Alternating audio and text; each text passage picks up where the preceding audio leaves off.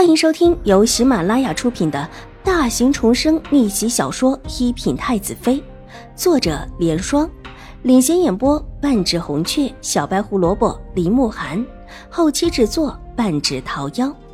喜欢宫斗宅斗的你千万不要错过哟，赶紧订阅吧！第八十三集，等他们离开。正对着方才佛殿外的小路上，齐天宇的小厮才得意的掂了掂自己手心处的香囊。对付这种世家小姐，撞一下偷个香囊是最简单的一件事，比起耳环、项链更加的容易。毕竟那些都是贴肉直接戴的。大公子一直放不下秦大小姐，讨好了秦大小姐，就是讨好了大公子。小厮很得意自己能够替秦大小姐办事。对于秦大小姐的事情，大公子一向很在意，而且也很大方。不用说，一会儿必然会重重的赏自己。想到得意之处，小厮不由得笑出了声。但是下一刻，小厮的笑容僵在脸上，路的前面被堵住了。他看到自家大小姐脸蛋煞气的站在路中间，目光阴冷的看着他。小厮慌了。拿着香囊的手不由自主的往后藏。其实他办的这事儿还是秦玉茹私下里的要求，齐天宇也是不知道的。看到大小姐还不过来？齐荣之的身后闪出春熙，对着小厮厉声道：“大大小姐。”小厮惊慌不已，但又不敢逃跑，哆嗦着上前来行礼。拿了水若兰什么东西？戚荣之的目光落在小厮的身上，冷声道：“很巧，还没找到就遇上了。”香香囊。小厮不敢隐瞒，结结巴巴了一下，还是知趣的道：“有什么用？把把水小姐骗出来。”小厮之前已经得了秦玉竹身边的婆子的示意，然后呢？然后。让人劫了水小姐走，水水小姐就只是一个借住在将军府的外人，其实也不是什么多重要的人。这里的话有一部分是秦玉茹身边的婆子暗示的，另有一部分是金陵的小厮自己猜想的。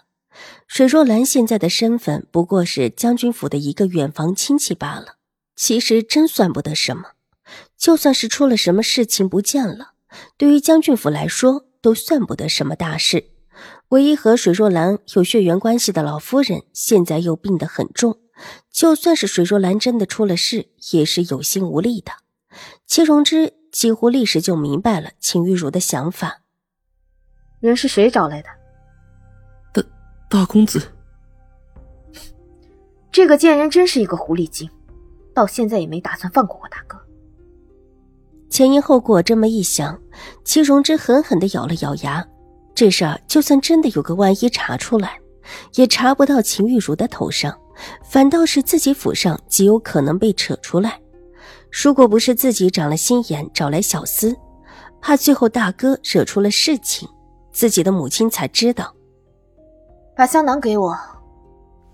奴才。小厮的手往后缩了一下，春熙上前两步。把手一伸，厉声道：“还不把香囊给大小姐？难不成你还想让秦大小姐护着你不成？”在宁远将军府上，秦玉茹或者能够护住小厮，但是在齐知府府上，府里的下人都知道自家的大小姐是最得宠的。小厮不敢再隐瞒，手伸了出来，一个精致的香囊就落在他的手心处。春熙一把夺过。转回来递给齐荣之，齐荣之随意的接过，唇角勾起一抹冷笑。秦玉茹想要算计水若兰，却用了大哥的助力。既如此，自己就当那只黄雀吧。既然是大哥找的人，你应当是知道的吧？齐荣之的脸上露出了一丝阴冷的笑意。是，是知道一些。过来。西荣之的手一招，小厮不敢上前，侧过头来，一边听一边点头，脸色却吓得惨白。可他不得不听。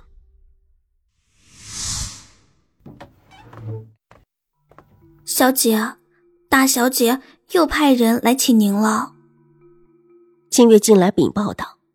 秦婉如看了看窗外的天色，这会儿天色还没有暗下来，但是已经昏昏的时候，没多久这天应当会全暗下来。没在山上留宿的香客，这时候应当已经早早的下了山；留在山上的香客，这时候大多数已经回来。毕竟这里留宿的都是女子，而周围住着的都是庄户，即便不是大家小姐，这个时候也不便再外出了。走去看看吧。秦婉如站起身，小姐，这个时候您真的要出去啊？清月担心不已，去看看吧，应当不会太久的。秦婉如微微一笑，往外行去。清月急忙跟在她身后。门外有秦玉茹带来的婆子，看到秦婉如出门，急忙陪着笑脸：“二小姐，大小姐请您过去，是有重要的事情要告诉您，所以才会特地的一请再请。如果二小姐实在不想听，那奴婢就去回禀大小姐了。”说着，作势欲走，只一双眼睛却孤溜溜的转在秦婉如的身上，欲走不走的样子。这可真是个奸猾的婆子。原本用来对付一个不遇世家的女孩子是很有用的，好奇之心人皆有之。况且还是一个未长成的女孩子，被这话一吊，哪有不上钩的？秦玉茹也算是会挑人。本集播讲完毕，下集更精彩，千万不要错过哟。